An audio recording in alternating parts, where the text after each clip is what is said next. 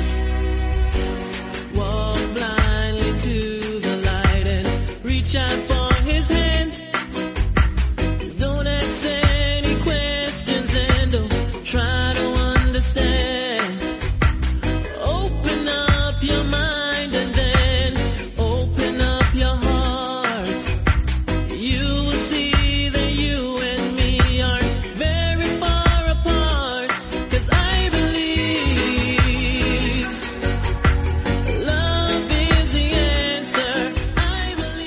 Muy buenas, bienvenidos a una nueva edición de MM Adictos. Hoy es 20 de octubre, martes, y lo que vamos a tener en el programa de hoy va a ser todo el tiempo que estemos hablando, lo vamos a dedicar íntegramente a hablar del Joel Álvarez contra Alexander Yakolev de UFC 254. ¿Esto lo podía hacer en la previa del jueves, viernes que vamos a hacer de UFC? Sí, pero bueno, no pasa nada por hacerlo fuera. Y además, mm, lo he preparado un poquillo más que de costumbre. He revisado los combates de Yakolev, los últimos combates de Yakolev, no todos los de UFC, pero sí que una buena parte para analizar un poquito, ver posibles tendencias. Así que vamos a ir repasando esos combates para ver qué podemos sacar en claro de cara al enfrentamiento con Joel Álvarez el sábado en UFC 254. Un enfrentamiento que va a ser en un horario que lo vamos a poder ver, como comentamos en la parte final de ayer del programa, que nos lo recordó un oyente. mm, Vamos a poder verlo en un horario pues más tranquilo, más por la tarde. Que, no, que siempre es de agradecer poder seguir el, el evento en un horario normal, un horario europeo, ¿no? que no tengamos que trasnochar. Antes de empezar con eso, ya sabéis lo que toca. Esto es así, algunos lo llaman spam, yo lo llamo gente que nos permite seguir ofre- ofreciendo el programa gratuitamente después de 10 años.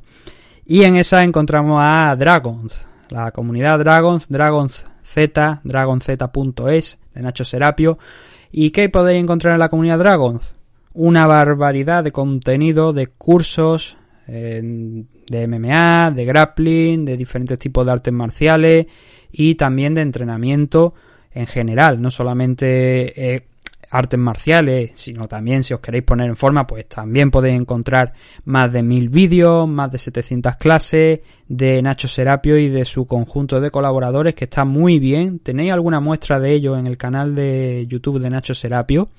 Os lo recomiendo, se llama El Guerrero Interior. Podéis entrar ahí en, en el canal de YouTube y echarle un vistazo, porque durante la pandemia, ayer, por allá en marzo, ya sé que todavía por desgracia no hemos acabado, pero allá por marzo o abril, él estuvo haciendo una ser- serie de entrenamientos por las mañanas y fueron, fueron en directo además. Y podéis echar un vistazo porque ahí se pusieron vídeos de que están preparados para la- el conjunto de lo que es la comunidad Dragons y dentro de esos cursos. Y os aconsejo que le echéis un vistacillo si tenéis tiempo porque ahí os va, vaya a ver, vaya a tener una prueba de lo que es la comunidad Dragons. Además tenéis otra serie de ventajas, un 15% de descuento en productos de Dragons. Gastos de envío gratuitos, 50% de descuento en seminarios y eventos que estén coorganizados por Dragons. Y además, por supuesto, las revistas, uno de los máximos valores de, la comunidad Dragons, la revista que se lleva editando ya varios añitos. Y ahí sigue, sigue fuerte. Si os dais de alta por 10 euros, tendréis acceso a toda la biblioteca digital. Si además queréis recibirla en papel, son 12 euros, son 2 euritos más y la recibiréis en vuestra casa a partir del día que os deis de alta. No todos los números, pero ese, a partir de ese momento en que os deis de alta recibiréis las revistas. Como bien sabéis, es bimensual, un día, o sea, un mes toca la revista, al siguiente mes toca libros que está editando, que están escribiendo, tanto Nacho como sus colaboradores, y por supuesto también tendréis acceso a todo lo que es toda la versión digital de la revista Dragons, de Dragons Magazine. Y nada, simplemente recordaros eso, dragons.es, ahí podéis averiguar mucho más sobre la comunidad Dragons y también podéis acudir a Nacho Serapio y preguntarle. Lo nuestro, ¿dónde podéis encontrarnos? Facebook, Twitter, mmadicto, en Instagram mmadicto-podcast, por correo electrónico mmadicto.gmail.com y en YouTube y en Twitch mmadictos TV. Ya digo, eh, lo que podéis encontrar en Evox, Spotify y Apple Podcast son los programas igual de la misma manera que lo podéis encontrar, no todos, por cierto, porque solamente los que son así más cortitos son los que estamos subiendo a, a YouTube y en formato audio también, con lo cual si estáis suscritos ya en Evox, eh, Spotify o Apple Podcast es indiferente. En todas esas vías de contacto podéis dejarnos un, mensajito y además podéis también escribirnos a mmadicto.gmail.com. No sé si lo he dicho, pero lo vuelvo a repetir. Y luego también tenemos la página web donde también podéis encontrar los programas un poquito más organizados, eh, que es mmadictos.com. Vamos a empezar ya por tanto a repasar un poquito, a hablar de ese próximo combate que vamos a tener este sábado y que tiene a uno de los españoles en estacar de UFC 254, Joel Álvarez, el fenómeno que se va a enfrentar contra Alexander Jacob.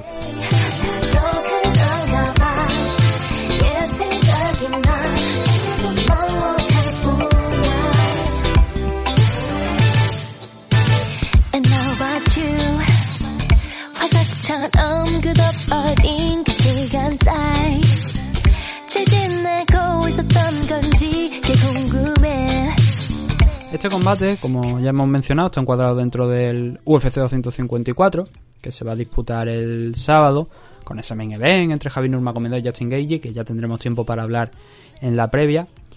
Y se va a disputar ahí. Y va a ser el primero de los combates. El primero de toda la CAR va a estar ahí. Ya conocéis quiénes son los dos. Eh, Joel Álvarez y Alexander Yakolev. Ahora vamos a hablar un poquito especialmente de Alexander Yakolev. La última parte se la dedicaremos a Joel, pero yo creo que al final a quien tenemos más que conocer y estar más atentos es Alexander Yakolev, porque es el que el rival, el que quizá a lo mejor para el público, para vosotros que estéis escuchando, no habéis visto pelear tanto o no tenéis alguna noción de, de quién puede ser. Bueno, este chico, chico ya, tiene 36 años, es ruso, tiene un 25-10-1 de récord, 25 victorias, 10 derrotas y un empate. Aunque según donde consultéis los datos, porque también tenemos eh, las estadísticas de UFC, por ejemplo, oficialmente ellos dicen que, que Yakolev tiene un 24-9. Pero bueno, en, otras partes, como, como, digo, pues tienen un, registro diferente. En 2, por ejemplo, le dan un 25-10-1 también. En Tapology le dan el mismo 25-10-1 de récord. Pero UFC es especialista. Ellos dicen que tiene alguna pelea menos.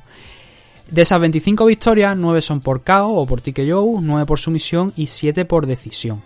Y de las 10 derrotas, 4 sumisiones y 5 por decisión. Por lo tanto, nos queda una que es por TKO.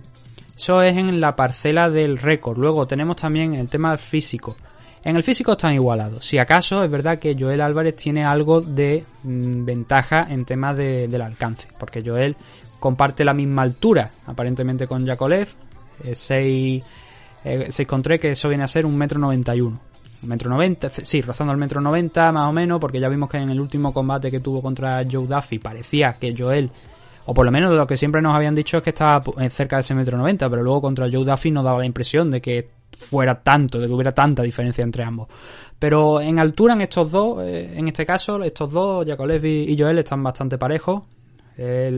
Oficialmente dan eso, dan la misma altura. En el alcance no, en el alcance sí que varía y tenemos a un Yakolev que está en 74 pulgadas, que vendría a ser un 88 centímetros, cerca de, de metro 90, pero Joel Álvarez está cerca de los 2 metros, un metro 96. Tiene una más que favorable ventaja a su favor en, en tema de distancia. Yakolev, ¿dónde lo hemos visto? Aparte de obviamente UFC. Pues Yakolev lo hemos estado viendo también durante muchos años en N1 Global, en Rusia, en eventos de principalmente en One Global, pero también en otros eventos por ahí internacionales. Antes de dar el, salto aquí a, UFC, donde debutó con derrota frente a Demian Maya. Y aquí en UFC la verdad es que no le ha ido tampoco, digamos, muy bien. Porque aquí suma 7 derrotas. Esperemos que después del. Eh, perdón, 7 derrotas. 5 derrotas. Esperemos que después del, del sábado pues sean 6.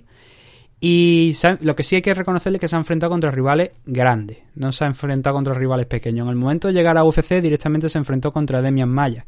Y eso fue en el 2014, cuando ya Maya llevaba, si no recuerdo mal, una... Lo estoy comprobando ahora, pero si no recuerdo mal, Maya en el 2014 ya llevaba unos buenos años y ya había enfrentado incluso a Anderson Silva en, eh, por, la, por el título, lo cual llamaba la atención, ¿no? Ese combate, y un detalle que, no he mencionado hasta ahora, es el peso. Él estaba peleando en ciento... ha ido alternando 170 155. De hecho, tiene una pelea Alexander Yakolev que es contra Juanma Suárez, allá en One Global, donde Juanma perdió por, por KO, por en el segundo asalto. Esa, esa pelea se dio, por ejemplo, en la división Welter. Y aquí, durante, ya digo, la gran infinit, la gran, la grandísima parte de su carrera se está desarrollando en la división Welter. También tiene peleas en la división middleweight, algunas en la light heavyweight, con lo cual eso no quiere decir que es un luchador bastante pesado, pero normalmente lo fuerte, lo suyo, lo bueno ha sido en la división welter y aquí en, UFC también lo hemos tenido. Al principio, con dos peleas que de, contra Demian Maya y contra Nico Musoke, que fueron las dos en 170 libras, luego ya se vio obligado a bajar a 155. Hubo un momento, después de conseguir una victoria contra Gray Maynard, que volvió a tener que subir Curiosamente eso coincidió con el 2015, que fue cuando entró la USADA y cuando se prohibieron también la, las inyecciones, la IV que conocemos, que es suero para subir peso, para recuperar fluidos y para volver a subir peso. En, el 2015, que fue cuando entró la USADA y aquello se empezó a alterar, Yakolev, no sé si fue justo en ese 2015 o fue un poco después, pero él dijo que tuvo que volver a 170 libras provocado por ese cambio. Y ahí no le fue del todo bien. Ganó el primer combate contra George Sullivan en su regreso a 170, pero luego perdió contra Kamaru Usman, el ahora campeón, y luego contra Zach Cummins. Luego tuvo que volver a bajar a 155, donde se enfrentó a Alex da Silva.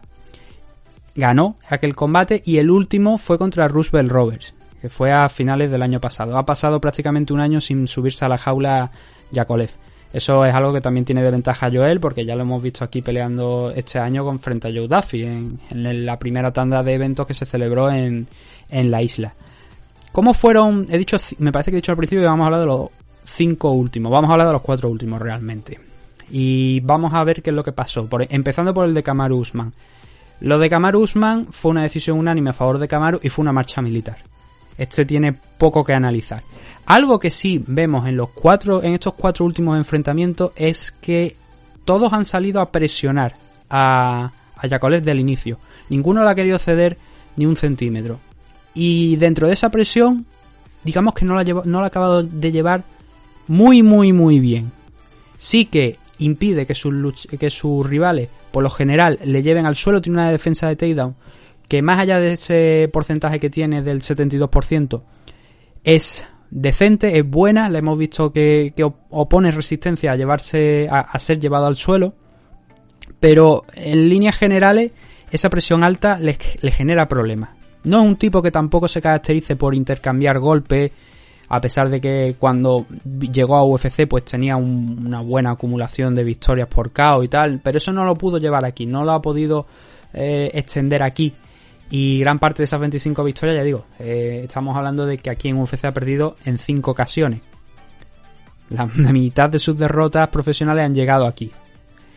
¿Y qué más tenemos? Bueno, en el caso de ese enfrentamiento contra Kamaru Usman, como os estoy diciendo, no hubo mucho más, no hay mucho más que contar. Usman le pasó por encima, fue prácticamente un paseo militar y, no, no, puso ninguna resistencia. Contra Zach Cummins, que fue su siguiente enfrentamiento en 170 y el último hasta ahora, bueno, hasta ahora. Y, va, y ve el último por, la fecha porque va a seguir peleando en 155. En esta pelea contra Zach Cummins pasó lo mismo. Un Zach Cummins que salió a presionarle. Por cierto, un detalle también. Eh, Yakolev es zurdo. Y eso es una cosa a tener en cuenta. Aunque Joel ya se ha enfrentado anteriormente contra otros zurdos, sin ir más lejos aquí en, en UFC se enfrentó contra Danilo Beluardo, que también era zurdo, y a ver, Danilo le pudo ganar. Sí que es verdad que el combate se decidió en el suelo con el gran unpound que, que ejerció Joel Álvarez sobre Beluardo, pero es un detalle a tener en cuenta. ¿Qué más? Eh, lo de Zach Pues empezó de la misma manera, ¿no? Que, empezó Kamaruman y que empezaron Aleda Silva y Rubel Roberts saliendo a por él y, y imponiéndole un ritmo que él no, no lo llevó bien. Eh, igual en el ring era bastante bueno, pero aquí no, no lo llevaba bien. Y en el primer asalto, el Yakolev tuvo a mitad de, del round, tuvo la posibilidad de llevarlo al suelo, de, llevar al suelo a Zaskami. No así de mantenerlo, sino simplemente hacerle hincar las rodillas. Precisamente aquí, dentro de esos takedowns, es un tipo que es peligroso en el clinch. Y si veis los, especialmente los últimos tres combates, veréis por qué lo digo.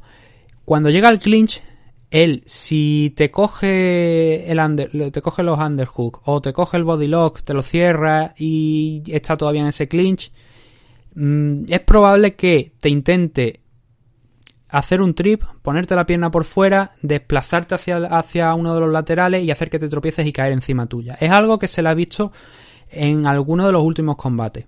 Y es uno de los detalles. ¿Eso significa que no tenga más recursos a la hora de ir al, al derribo? No, tiene más. Eh, puede atacarte los singles, puede, puede, tirarse a la cintura para atacar el, el, double leg. Tiene un buen registro. Pero sí que es una cosa que me he dado cuenta en los últimos combates que he visto de, de Yakolev.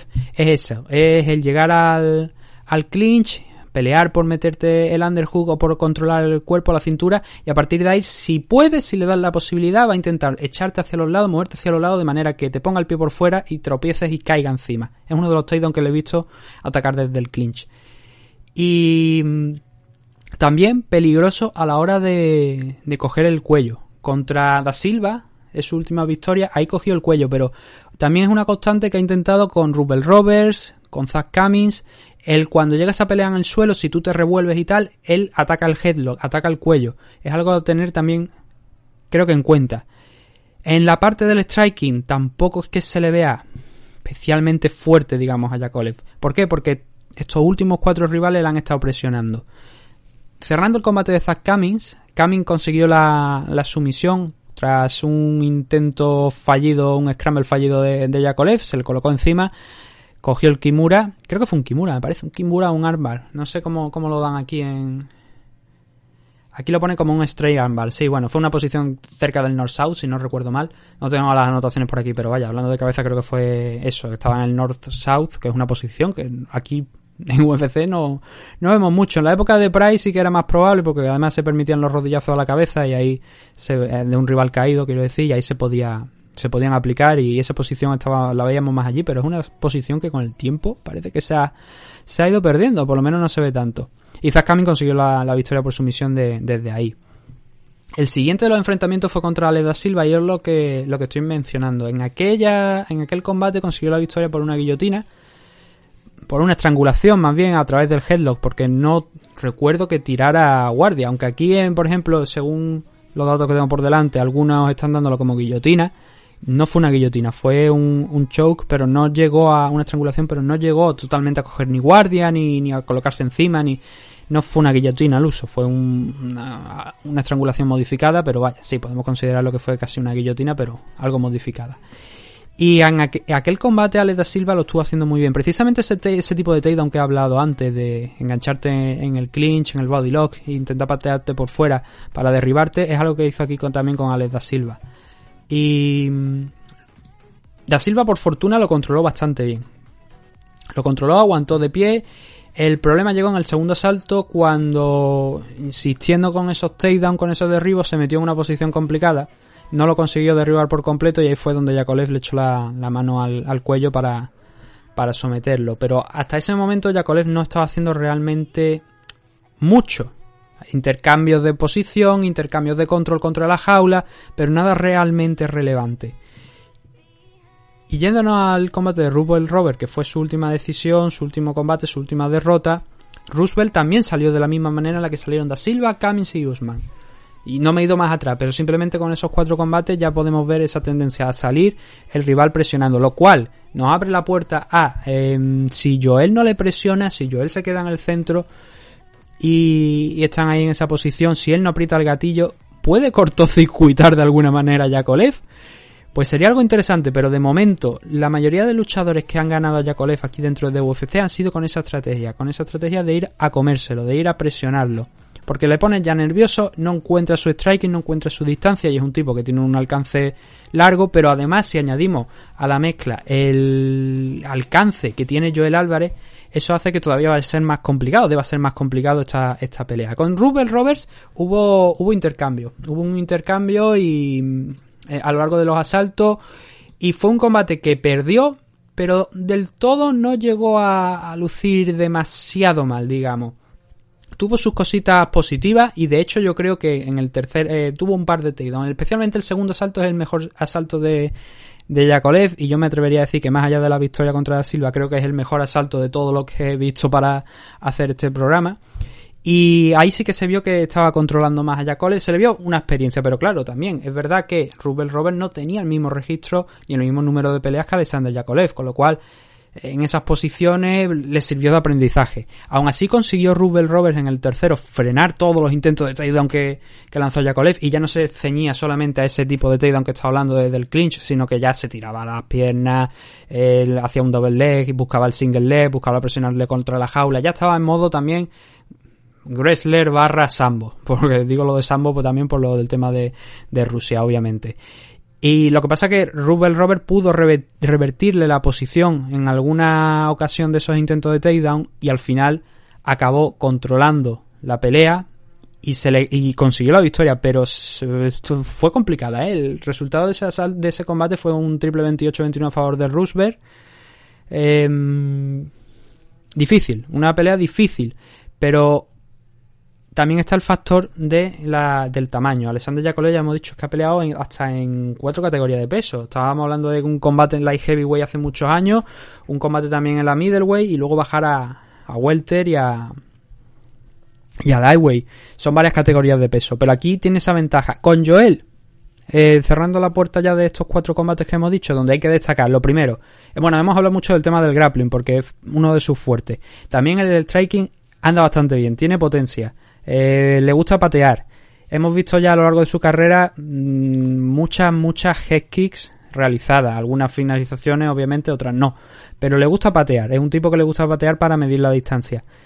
Y mm, su striking también, ya digo, si lo puedes anular, si lo echas enfrente, le pasa como en los últimos cuatro combates. Se lo anularon por completo no le permitieron golpear, obviamente alguna mano sí que metía, pero si nos ceñimos también a las estadísticas, más allá de ver los, combates, por ejemplo, tenemos Kamaru Unman, el combate de Kamaru, estamos hablando que 8 golpes significativos en 15 minutos. En el caso de, de Cummings, fueron un poquito más, porque Zach Cummings sí que le permitió un poquito más de distancia conforme iban pasando los minutos, y ahí fueron 18 golpes significativos. En el combate que finalizó, que consiguió la victoria frente a Leda Silva, fueron 14. Contra Rubel Robert solamente fueron 20. Fueron 20. Em, unos números bastante pobres. Añadimos también una defensa de takedown del 72% y una precisión de, de takedown de 33%. De promedio le dan 1,56 takedown intentados, o sea, logrados a lo largo de, de los combates. Es una buena cifra. Es una, es una, no es todo lo deseable, pero una buena cifra. Con poquito que, con un, un takedown que consigas por asalto, ya con eso te asegura. Lo que pasa es que, claro, también estamos hablando de que ha tenido muchas derrotas. Joel, de momento, no ha tenido que llegar. Ha sido derribado, con lo cual la defensa ya de, de takedown también es algo que está en el 0%, pero se entiende porque los takedown que han intentado lo han conseguido, con lo cual la defensa es del 0%. Pero sí que es verdad que no hemos visto que él tome la iniciativa de, de buscar también ahí a ver si puede derribar. El combate de Danilo Beluardo fue un poquito más por reacción, por salirse de la posición en la que estaba en el suelo y un reverso y a partir de ahí trabajar. Pero no le hemos visto esa, esa faceta que tiene también de poder intentar utilizar su físico, su potencia, para poder llevar a sus rivales al suelo, que no es su principal fuerte, pero desde luego el número de sumisiones, de victorias por sumisión que tiene Joel Álvarez a lo largo de su carrera está ahí y eso se mantiene. Y obviamente de la es muy peligroso, sobre todo ya lo vimos en el, último combate no contra Joe Duffy, pero el del total de 17 victorias que lleva son 15 por sumisión. Y muchas de ellas también importantes con la espalda contra la lona, que eso es algo que eh, es, es difícil, no se suele ver Muchas sumisiones que vemos son siempre en control de la situación, a lo mejor tomando en la espalda a tu rival, pero cuando tú estás a la espalda contra la lona, Joel Álvarez tiene bastantes victorias por triángulo también a lo largo de su carrera y eso es un, punto importante. Entonces, a ver, es algo que le preguntaron, ¿no? En, de hecho, en, el último combate que tuvo Joel. Siendo, siendo un, tú mismo te defines como un striker, tienes 15 victorias por sumisión. ¿Cómo es eso? Y porque es demasiado bueno. Porque es que es muy bueno Joel. Su faceta principal es el striking y sin embargo tiene esa ese 15, ese, esas 15 victorias por sumisión. Se lo va a poner muy complicado a, Yakolev. Y de hecho, a mí, después de, después de ver estos últimos cuatro combates de, de Yakolev, a mí no hay nada que me haga pensar que el actual Joel Álvarez, con la evolución que le estamos viendo combate a combate, que se le está viendo mucho más suelto, no hay nada que me haga pensar que Yacolet puede derrotar a Joel Álvarez. Ahora bien, eso es hablar mucho, porque estamos hablando de MMA. Pero sí que es verdad que, se nota, o sea, se lo ve y se le ve. Y de hecho, tenemos que mencionar que Joel Álvarez aquí es favorito. Por primera vez, bueno, por primera vez no, porque ahí hay algunas apuestas contra Danilo Belu- Beluardo, le daban más o menos empatado, empatado en, en, en las casas de apuestas. Pero en este combate, por primera vez, lo están considerando como favorito a Joel Álvarez. Y está justificado. No solamente por esas dos victorias que lleva, sino porque cuando los pones por delante y expones a uno, expones a otro, Joel Álvarez es mejor striker que Yakolev. Por lo menos en su, en su tiempo en, UFC. Eh, no, no hablo de Joel, sino de, de. Del tiempo que ha pasado Yakolev en UFC. Es mejor en el suelo. De momento también. 15 victorias por sumisión. No significa nada, pero se le ha visto muy suelto en el suelo.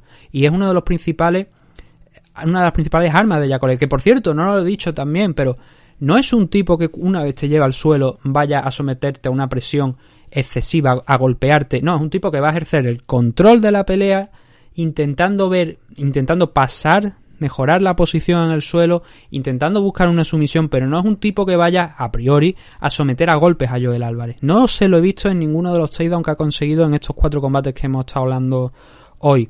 Con lo cual creo que eso también es un factor importante pero también a tener en cuenta.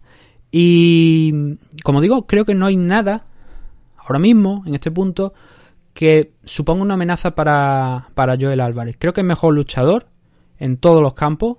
Creo que tiene esa ventaja también de alcance. Creo que va a ser muy interesante. Yo, y de hecho, una de las cosas que espero es ver exactamente cómo plantean esta pelea. Enrique, la esquina de, de Joel, el propio Joel.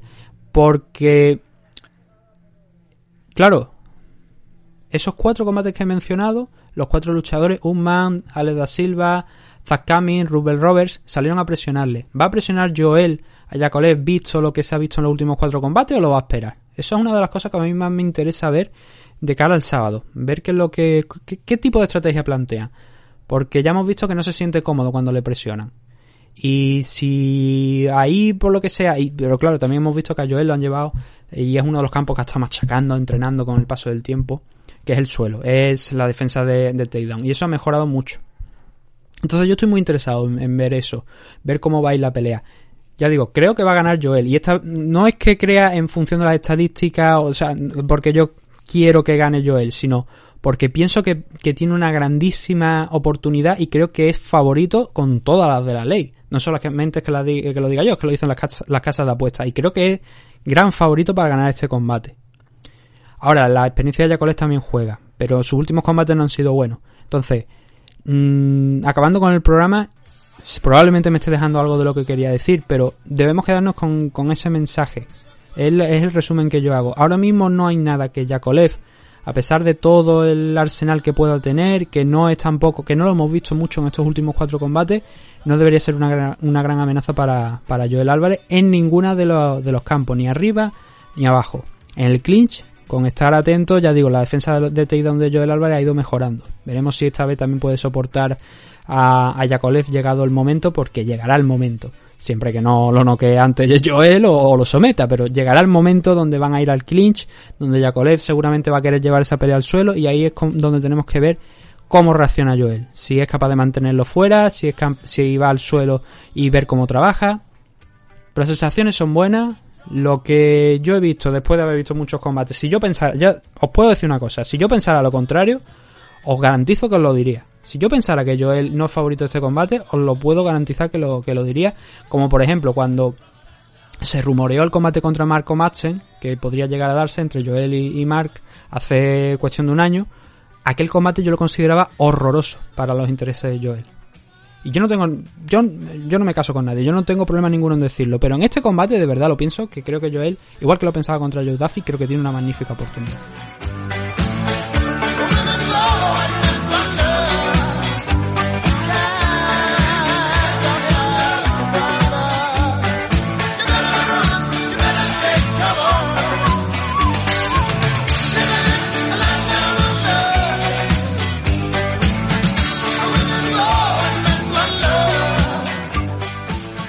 Eso tendremos que verlo el sábado. Nosotros, por ahora, lo vamos a dejar aquí, en este programa. Esperemos que hayáis cogido algunas notas, algunas ideas de las que podéis esperar. Como habéis visto, no hemos analizado a Joel porque yo creo que ya lo hemos analizado suficiente en otras ocasiones como para saber qué podemos esperar de él. Hemos dado un par de anotaciones, pero lo importante era centrarnos en Alexander Yakolev, en ver lo que podíamos esperar. Espero que se haya entendido los grandes puntos o por dónde puede salir Yakolev, principalmente con el tema de, del grappling, pero también tiene varias victorias por KO y eso hay que respetarlo, hay que respetar la potencia y sobre todo también la distancia. Hay que jugar con esa distancia y, Joel tiene una ventaja a su favor que espero que, que al final acabe explotando. Ya digo, espero que se haya entendido todo. A mí solamente me resta daros las gracias por habernos escuchado. Mañana volveremos con otro programa donde tengo una idea de lo que quiero hacer, pero no sé ni cómo lo vais a aceptar. Mm, vamos a trasladarnos unos cuantos años atrás para hablar de un luchador, un evento en concreto, el debut de un luchador en MMA, y hablar de ese evento, ver cómo le fue. Eh, no sé si os gustará, pero bueno, yo por lo menos lo voy a hacer, ya vosotros me daréis vuestra opinión al día siguiente si así lo... O sea, mañana cuando salga, si, si lo consideráis oportuno. Y también os lo agradeceré, por supuesto, si me lo dais para saber cómo, si os gusta ese tipo de programas o no. Nosotros lo dejamos aquí, y mañana volveremos con más noticias, más eventos, más combate, más de todo, más MMA, más MMA Muchas gracias y un saludo a todos.